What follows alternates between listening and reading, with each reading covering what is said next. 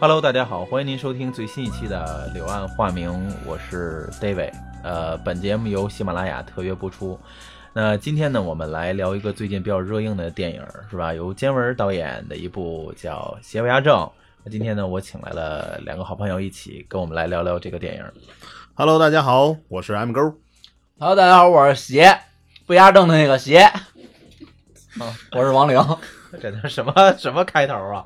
呃，这个电影儿好像网上说的呀，包括就是些豆瓣评分儿都不错啊。嗯，是，但是怎么说呢？头一阵儿一开始啊，这个很多影评人刚看了这个电影，在咱们公映之前看了这电影呢，完全不敢评论这个电影。哦，为什么呢？呃，怎么说呢？他们一致认为，呃，姜文导演啊，这个是一个天才，他导的戏啊，不能随便轻易的去评论，去评论。嗯，因为什么呀？这个大家是为了保护这么一个天才，所以呢不敢瞎评论。他们一致认为这片子嘖那么回事儿，哦，其实是其实并没有说可能大家那么那么高的期待吧。呃，也许啊，是因为《让子弹飞》嗯和《一步之遥》嗯，之间差距挺大的，对对《对，一步之遥》可能很多人就觉得那么回事儿。啊，对你不知道我正经没看懂，而且我也不想再看第二遍那那种。关键是 让子弹飞，让子弹飞太火了，对那个对对对对，啊《让子弹飞》暴露了很多社会问题。但是我觉得最逗的就是很多评论啊，可能远比真正导演想想表述的还要多，嗯可能想太多了。我觉得这些人，呃，我觉得嘖这个，反正在我看这个《邪不压正》的时候啊，我是先看了这篇这个影评了，但是呢，我并不想去拿这些事儿呢去影响我看这部电影。就是不会影响到你的主观评价，对吧嗯对对，因为我觉得本身电影每个人有每个人的看法对，所以影评人嘛无所谓了，而且大家看了电影也更能知道一句话：这嗯个谁说非得看电影才能影评 呢？对对对，那个王玲是将近迟到了多长时间才看？我是前二十分钟没看， 等我进我看的我进电影院的时候，嗯，就是已经他们开着坦克骑着驴，呃，骑哦，骑实驴是那个那儿对，骑驴挡坦克那那段那段了，所以前二十分钟讲的是讲的是什么，我他妈压根儿就不知道。 哦，其实我觉得这片子吧，呃，有几个亮点啊。这嗯个我觉得最大的亮点是亨德利医生哦， 那一口北京话，口真他妈正，哦哎，对，我想起来了，说的这个医生啊，呃，我那天呢在网上看了一个彩蛋，就是应该是一个隐藏彩蛋，嗯就是因为有因为这个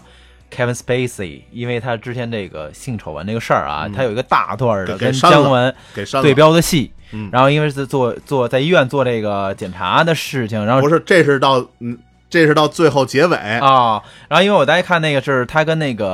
呃那个姜文儿有一段大独白的一个纯英文的这种交流，当时这个这个隐隐隐藏彩蛋其实已经我已经看那了，为什么要删呢？因为是这样，因为 Kevin Spacey 就是他是因为去年吧，就是那个因为这个性丑闻的这个事儿对对对对。啊，连纸牌屋都停了，我觉得而而且关键是这个电影里的最后把他也给换了，对也给换了，其实很可惜，因为确实我看了那个地方，不愧是老戏骨，那个眼神，那个对白功底，表演功底电影太牛逼了，换了。对，因为嗯对，因为就是因为这个结尾，这个人，对然后呢，所以从一开始又重拍了，把那个对原原先的那个给删就掉是那，因为你没看前二十分钟，你不知道这个人出现在哪里， 对 啊，对，就是这个人演的角色嗯是一开始这个彭于晏在美国时候的那个上司，对，特别可惜，就是因为特别，因为这段戏其实人家早就拍完了，啊拍完了，对对对但是拍完了拍完了，别问我这个哎 你三句话不不离老本行啊！拍完了，但是真的挺可惜的，因为因为当时因为这个他这个事儿呢，受牵连的不光是这个一些剧，包括他自己，包括像美国那个纸牌屋嘛，《House of Cards》也因为他的缘故，到第六季嘛，明年就就就结束了，所以但是看了那一段儿。那几分钟的那个表演，哇，那个老戏骨就是老戏骨，那简直太牛逼了！是，拍的其实我是真觉得，呃，在娱乐圈啊，这个演戏归演戏，嗯对然后人品啊归人品，嗯，这可能在这个圈儿里头啊，呃，没法说谁真的多多干净，有干净的吗？我都想问，真的，有，这太少了吧，太凤毛少了麟角了，太太少少。跟哎主播界还有弯的呢。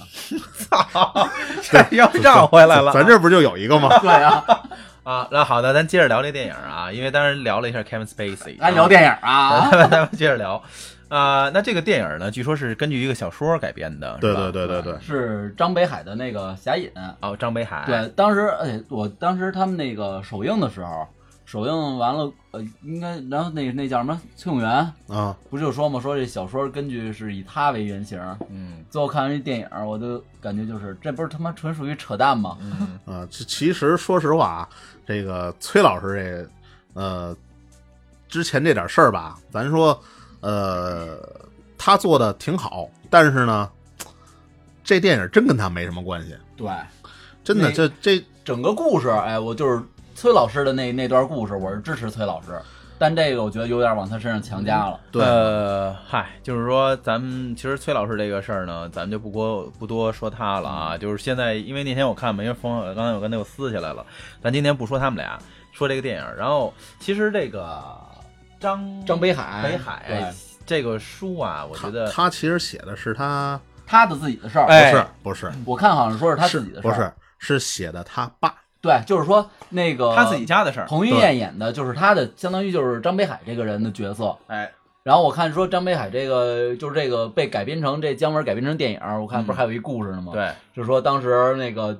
就是说有人好多人找他，然后说要拍这电影，说他就跟他那个侄女儿张艾嘉，啊对然后就商量说张艾嘉，张艾对嘉是他侄女儿，对，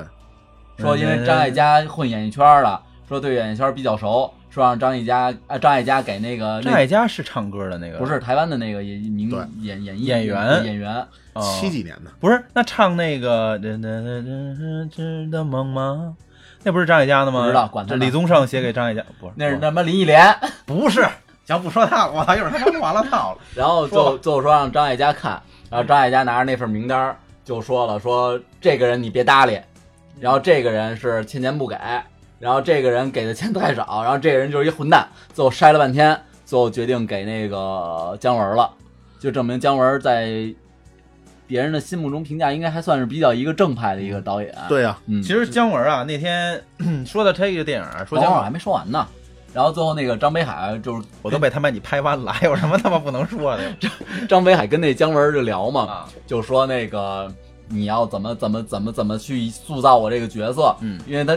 知道姜姜文肯定是得乱入到这个戏里头，嗯嗯，然后就说你一定要把就是现现在也就是彭于晏那个角色叫什么来着？呃李天、李天然。对李天然李天然就说你要怎么去塑造李天然这角色，然后姜文说那个行没问题，怎么着就那意思都给答应下来了。然后说直到有一次那个张北海老先生在那个北京好像是碰到了姜文的助手，然后姜文助手问他说姜文演那个李天然角色演怎么样啊？然后他助手跟那个老先生说了一句他演你爸，对对对，其实但是有一点啊，他也那什么，这个姜文啊也算是致敬了一下这个张北海，因为什么呢？就是李天然这角色啊，在这个戏里头不是跟那个许晴嗯有那么一段，许晴说：“哎，你应该叫布鲁斯利。”对，这不是李小李小龙龙啊这个张北海这老先生啊其实特别喜欢李小李小龙，所以呢，他就借着这个李天然这个，哎，也也帮他这个我想起还还原一下那个这个愿望。布鲁 斯利，我就想起漫威斯坦利，太逗了。呃，其实这么说啊，其实那天看那个，我其实前两天啊，那个看了一下那个小说，这高晓松，然后正好采访的是姜文儿。他呢就聊了一下关于这些电影的拍摄的一些事情。那当姜文呢可能是性情中人，说的是比较直的啊， 他就觉得这个这个他这个原话大概的意思就是说，这个既然让我选导演，这一切就应该是按照我的这个剧本来走。那有一点，我觉得特别特别让我欣赏的有一点，就是高晓松问说：“你觉得，就问姜文，你觉得什么样的一个那个演员是演技派的演员？”哇塞，你知道姜文那个回答、太令我震惊了。他说根本就不他妈存在这个事儿。他说每个人都在不同的环境中演着不同的角色，怎么评价什么是演技？嗯然后当时高晓松就说：“哎，那你说，那你们这些评这些演员，他说那个啊什么奥斯卡最佳男演员什么，然后姜文特的这全是狗屁扯淡啊！他就举个例子说，高晓松你现在主持小说，那你就是在演小说这个戏。你回家陪你闺女，是你演你父亲的这个戏。我现在坐这儿跟你聊天儿，我是以访客的身份，对吧？他说每个人都在演戏，对吧？所以他就觉得不存在，他说有可能演员有质量的高低，有职业素养的高低，但是演技，他说我怎么算是演的好啊？对吧？每个人都在演，就是而且每个就像你刚开节目说刚开始说的，每个人评价这个电影儿，每个人观看这电影的角度也不一样。对对对，对吧？就像说有人说啊，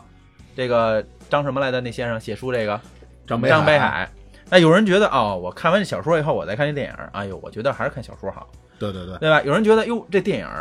可能在戏剧方面或者在这个增加方面，哎，比小说更出彩。所以这个就是每个人心中都有一个哈姆雷特这概念是一样的。所以我觉得这也就是在这个戏里头突然说那句嗯，这个我都没看过呢，我为什么不能当影评人？其实我觉得没错，这点嗯，就是，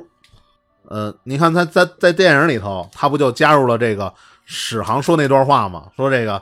呃，不做这个没看过这电影，我怎么就不能评论了？其实我觉得没错。其实很多电影，包括很多事儿啊，大家没经历过，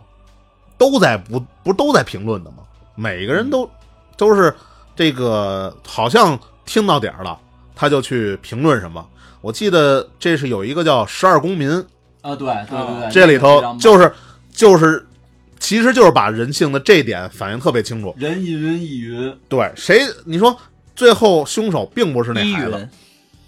其实那个 凶手并不是那个孩子，但是大家一听他是富二代，各种什么的，就都想到啊，就是他杀的，就是他杀的，对，没有一个人去真正能够找出背后真实的事情。所以我觉得，呃，我们评论什么呀，也就是瞎聊天儿而已，别把这评论啊太当回事儿。因为什么呢？我们不知道背后真实的情况。嗯，而且这回史航演的其实也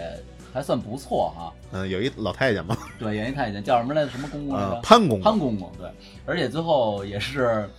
成为了一个梗儿，就是影评人是站着死的。嗯对，但是其实我不太明白的就是，我不知道你注意没注意这个一个细节啊，就是是谁来的？是李天然嗯，到屋子里，然后说问那个有改锥吗？找改锥还是哪儿来的？我忘了，就是给了他一个那个那个楼的一个那个走廊那一块儿有一只公鸡，有这么一个镜头，走廊里边有一只公鸡，但没印象。到现在，其实我不知道这是什么梗儿，但我觉得如果平常都没有，都是一个楼道的话，突然大门那儿出现一只公鸡，我觉得它应该是一个梗儿，但就没人去考虑。我觉得以姜文的手法来说，我觉得会是一个要素。我觉得这得慢慢探索。对，对姜文的电影呢，怎么说呢？他一般都比较有深度的，对吧？你像他那个《让子弹飞》啊，就是他他他都是能揭露一些社会一些问题的。嗯，但是这但是他们这个，你说揭露问题吧，没问题，但是大家这影评嗯真的是说的太玄乎其虚，是是几乎了。我这觉得是这而且姜文这电影啊，我觉得他赶上一什么时间段？他赶上那个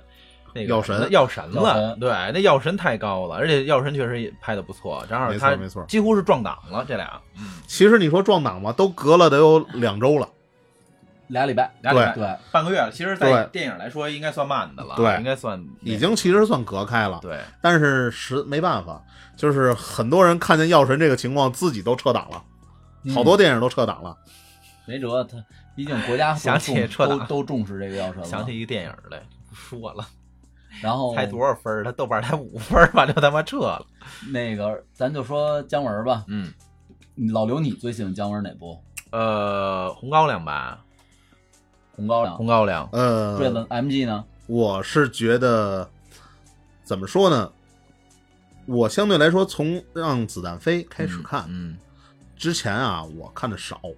然后《让子弹飞》我觉得很不错，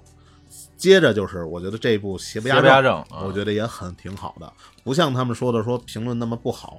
我一直觉得《邪不压正》更像是《让子弹飞二》，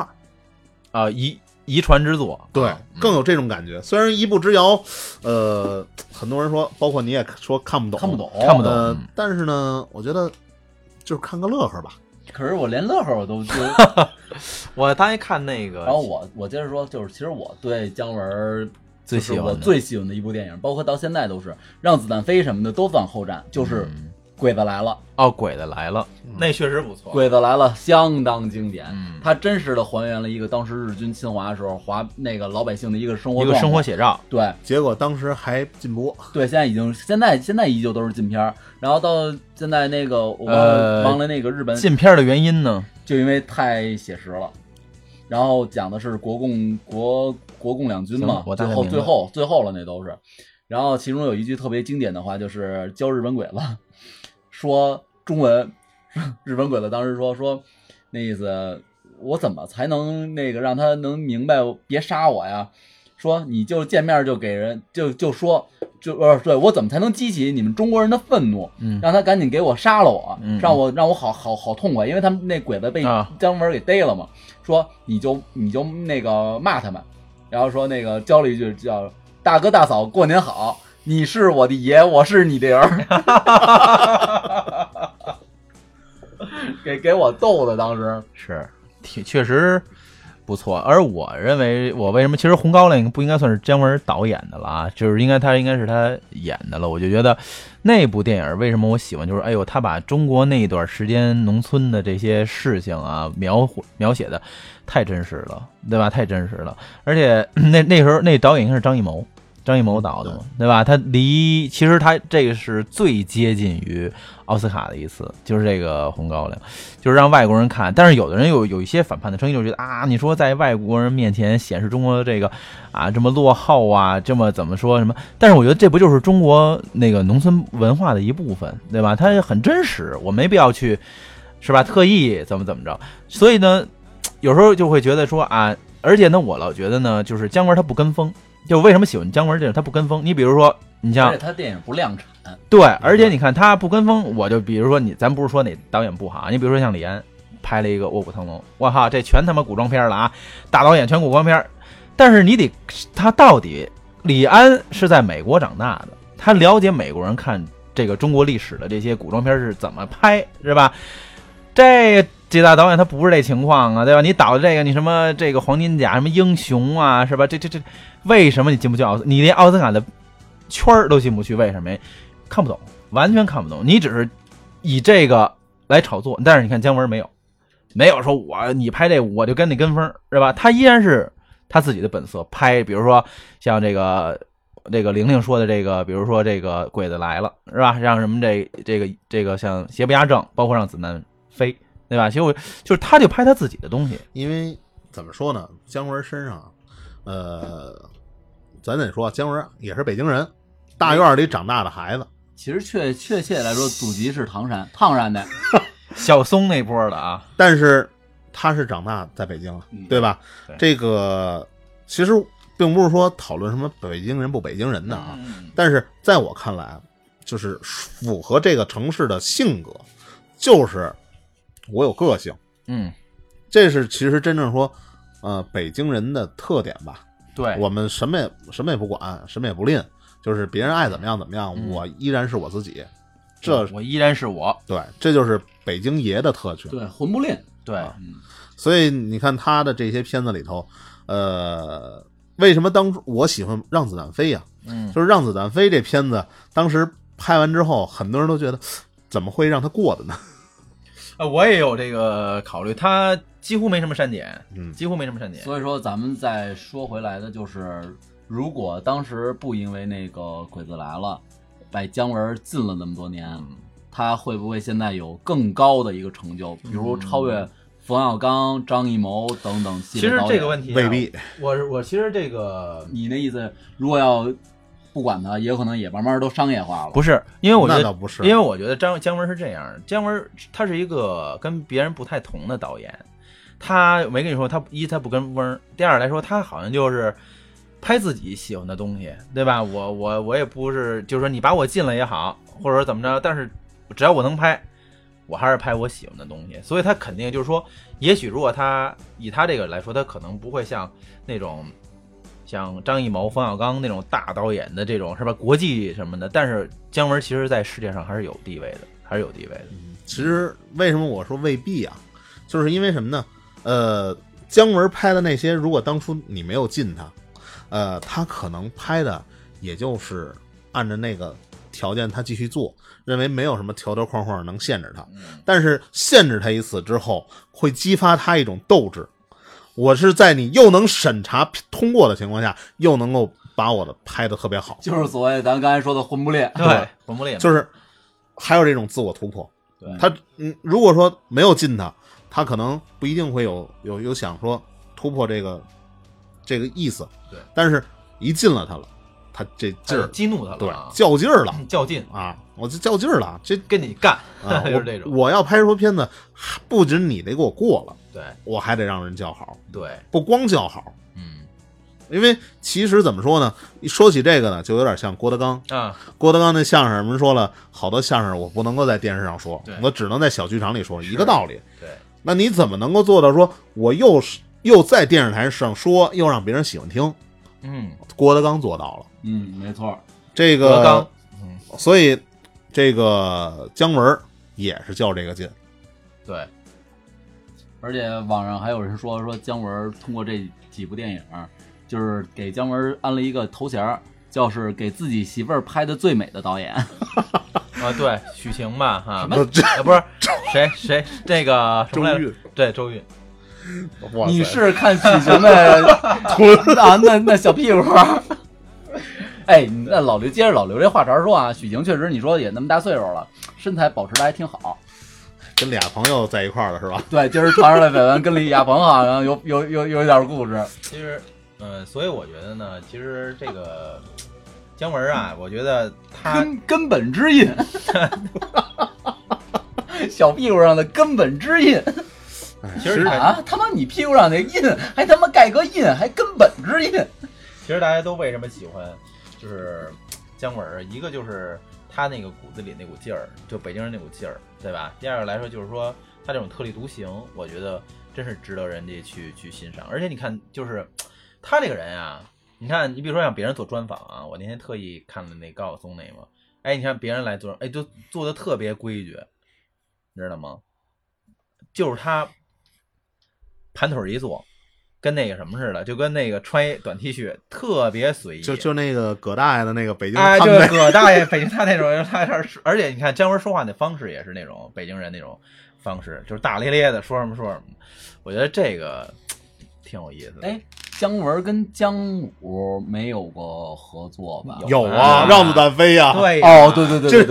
对对，让子弹飞呀，对对，对，我也我也忘了。其实让子弹他飞一会儿啊，他是走导演，他弟弟完全就是走演技，嗯，对。呃对对，他弟可弟以这么说，对姜武演但但是怎么说呢？姜武可能是因为他出道的第一部电影吧，让人觉得就是直接就是傻乎乎的那劲儿。是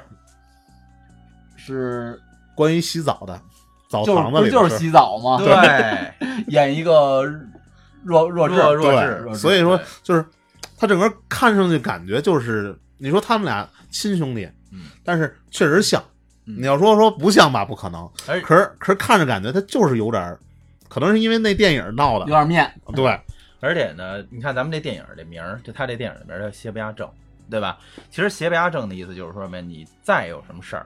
你你这个坏人，你也不可能站在理理这一边儿，对吧？他就是永远都是这个邪恶战胜不了这个这个正义，对吧？嗯，但是其实吧，也不能相对，也不能嗯百分之百相对，因为为其实我看完这电影啊，我有另一种感觉，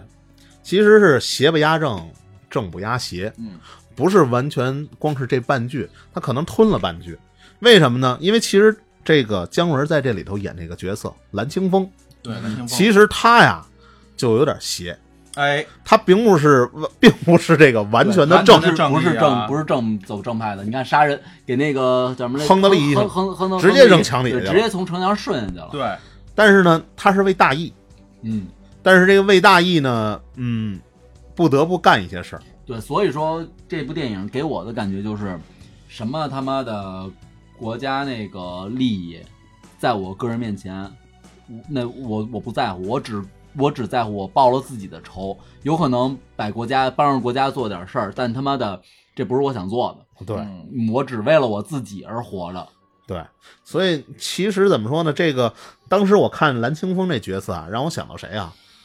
黄药师黄老师，哦，对黄老师，我知道了，东邪东邪嘛，啊，这也是亦正亦邪，就是对脾气，对这就是爷那本性那对点对对东西对在那儿。所以说，呃，这里头蓝清风，我觉得蓝清风才是真正主角。可那肯定啊，但是表面上看的是表那面是彭于晏演的李对天然，啊但但对但这李天然是有点儿有点儿弱，说实话。嗯其实彭于晏演的很多片子我都挺喜欢的，但唯独这片子他整个形象差了一些。哎，我恰恰相反，我觉得彭彭于晏这个片子演突破得自己演嘛演的挺好，真的挺好，而有所突破嘛，我觉嗯得，嗯，反正他这次他演出了那种玩世不恭那样，哎，你说他是玩世不恭吗？但是不完全呀、我看他之前的片子也有这个个性的，包包括他演，翻滚吧阿信，包括他演的那个黄飞鸿，啊，都是有这些个性在里头。其实他只是还是在演他自己，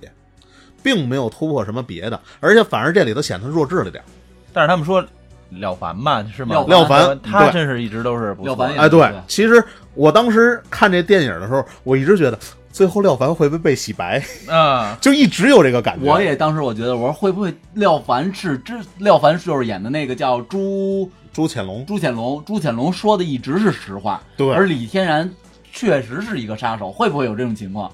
呃，或者是另一种，就是呃，他师傅可能是那个汉奸，哦，他们的师傅可能是汉奸，然后呃，他不得不去杀了他师傅但。你还记得朱潜龙最后死的那句话说了一什么吗？当然记得了，啊，他要签了我，当然不杀他了，然后 砰一下，正好就是为了要圆他这个谎嘛。对，嗯所以说，而且咱就说廖凡演朱潜龙，这个也有一梗儿，因为他是猪嘛，嗯往自己原本也姓李，电影里实际上就因为他师傅姓李嘛，也是收一孤儿，然后最后那给他师傅杀了以后改姓朱，为了意思让自己这个朱姓的那个身份能那个冠冕堂皇一点儿，哦给自己祖先安了一个朱元璋，后背上纹了一朱元璋，但但确实朱元璋的头像跟廖凡从长得侧面挺像的看，特别的像，哦只不过就是姜文特意在那画像上加了加两两片根胡小，两根小头发。哦，那啊，这有点梗儿啊，而具且体咱们就说演姜文这个，能演姜文电影的，嗯确实演员都应该是实力派的，其实真他妈你不好演。你想那个《让子弹飞》里头这这这老啊对三，哎，就对对非常有个性的对感觉。对对，老三，但是其实老三那里头吧，就我觉得也是有点不太一样。到后来，本来那么硬的人，怎么又被钱又迷惑了，又被色又迷惑了？是是是，然后到这个朱潜龙里头，哎，他也有点这劲儿。嗯，就是其实，在看电影没看一开始，像你这没看头二十分钟的时候，我觉得你真可能会拿朱潜龙当好人。不，哦我我看这个时候，我就第一眼就是朱显龙，他就是一坏人了，已经。就当当时我不 哎是当时我是觉得得什么呢？我是觉得可能这个姜文儿就是蓝清风，真的是要策反他当地下党，但是在前头开始写了嘛，他是想那个叫做呃反清复明，他要把他们大清大明要复复辟，嗯因为这里头还涉及到溥仪嘛，嗯，对，那会儿溥仪已经在那个、应该是满洲里那边儿对，已说经已经建立为满我记得好像洲里边有一个梗儿说吧，说我们这个皇上大糊涂啊，到那边建了一个满洲国。啊，对啊，那伪满洲国已经啊成成立了，所以他呢，这个借着拿这朱潜龙说要反清复明，不也算是抗日嘛，对，对吧？所以当时我觉得他可能会会在这儿洗特别特意的洗白，有可能真的就是，呃，他蓝清风原设想的把李天然杀了，然后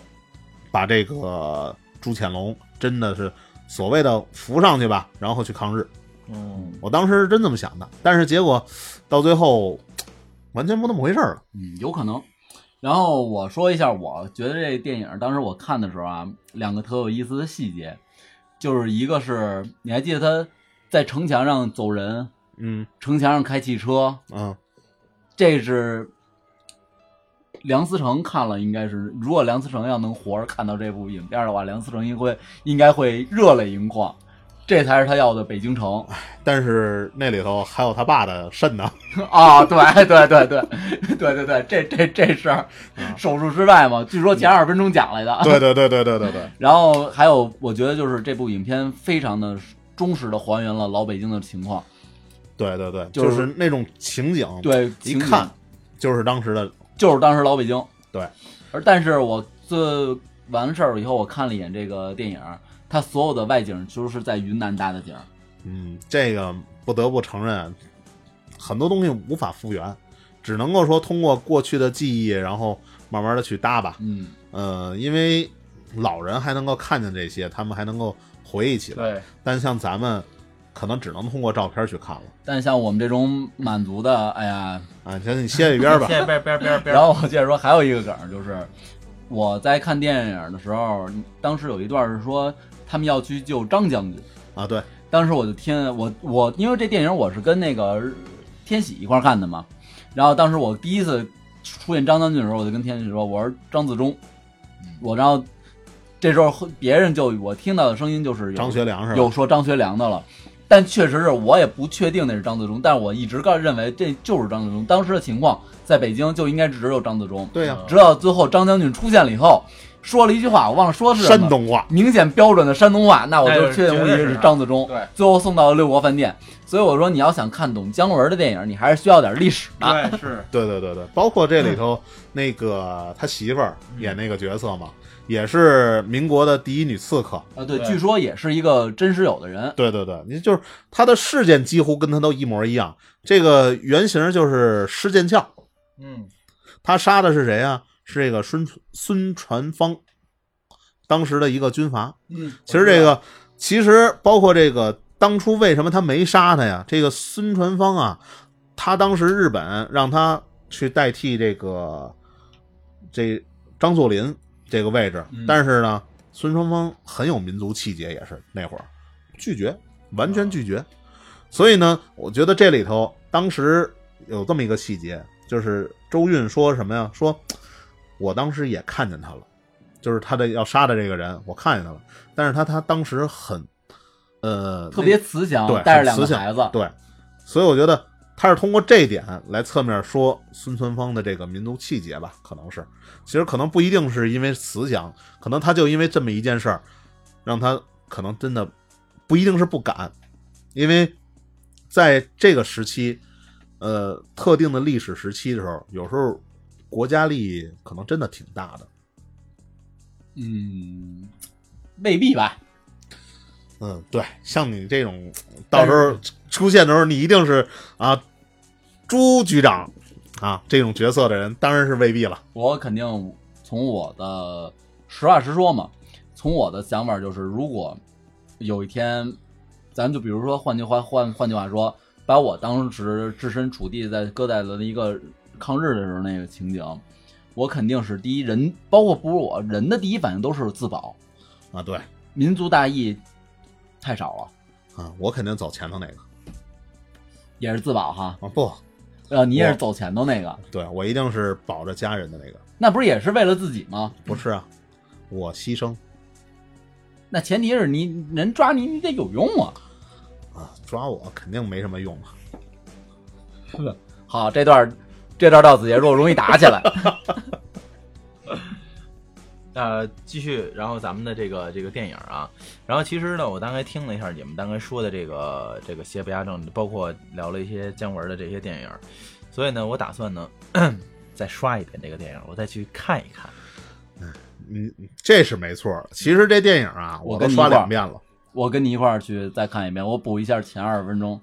不过我觉得咱们应该这期完了之后，下期就应该说说药神，这也是一个很值得对说，的药神这个事儿值得说，这这真是一个社会哎，现对象啊。我我我补充一句，就是在看电影的时候，你还记得最后一个镜，最后结尾部分，许晴饰演的那个角色啊。从城墙上跳进来了，一看日本兵进城了，从城墙上跳下来了，正好砸在一个坐在城门楼狮子城门口狮子上面的一个日本兵。嗯，那也是历史的一个照片。对，这是也是一个历史故事。当时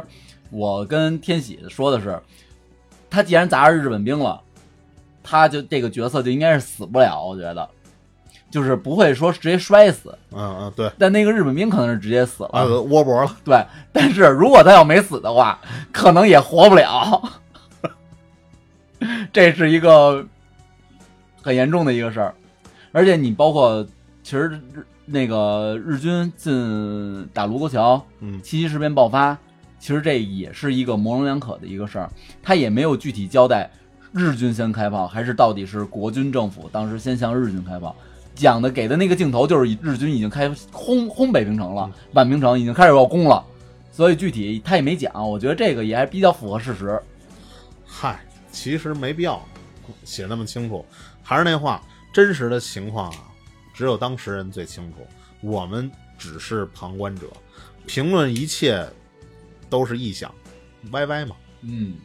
其实好多电影都是臆臆想，对，就别说电影了，就包括你们玩的那个什么战国呀、什么三国呀，不都是很多臆想的吗？那没辙，没法真实还原啊。对呀、因为毕竟它什么叫历史过去了，那个才叫历史。所以嘛，这个我们只能就是站站在以现代人的角度去看一看一些事情，嗯，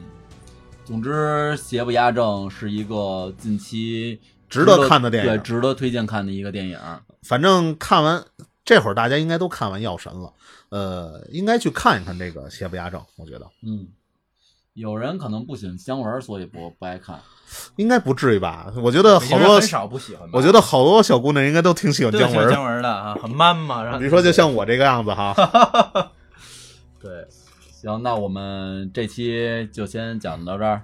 对大概大概跟大家聊聊这对个大邪不压正。谢谢不压轴，就是这会儿不适宜多过多的透露剧情，对，所以大家还是去去电影院去看看。啊，嗯，嗯，然后我们也打算再接着刷二刷三刷，二刷三刷，然啊然后小说能看的尽量也看看。对，而且下一下一期节目呢，我们可能会聊一聊药神，对吧？虽然有点晚，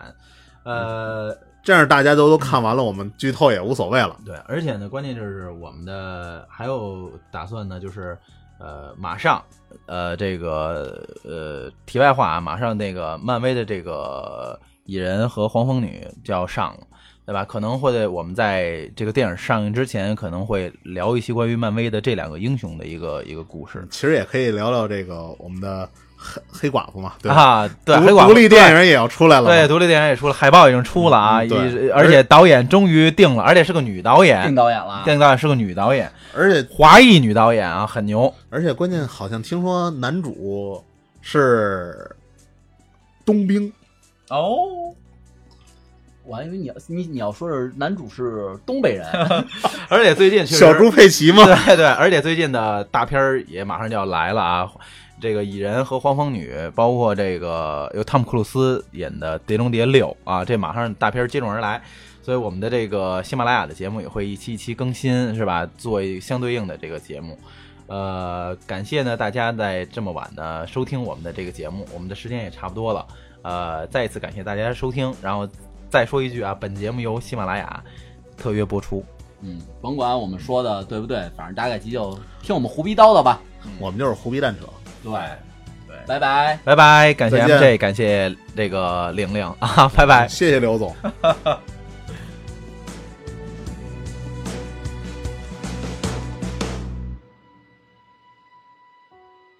L'oscurità prima dell'alba renderà il sorriso più prezioso. Non lasciare che i ricordi siano governati dalla paura nostra. Vedere noi essere distrutti dai demoni. Chiedere che il mondo sia sempre già.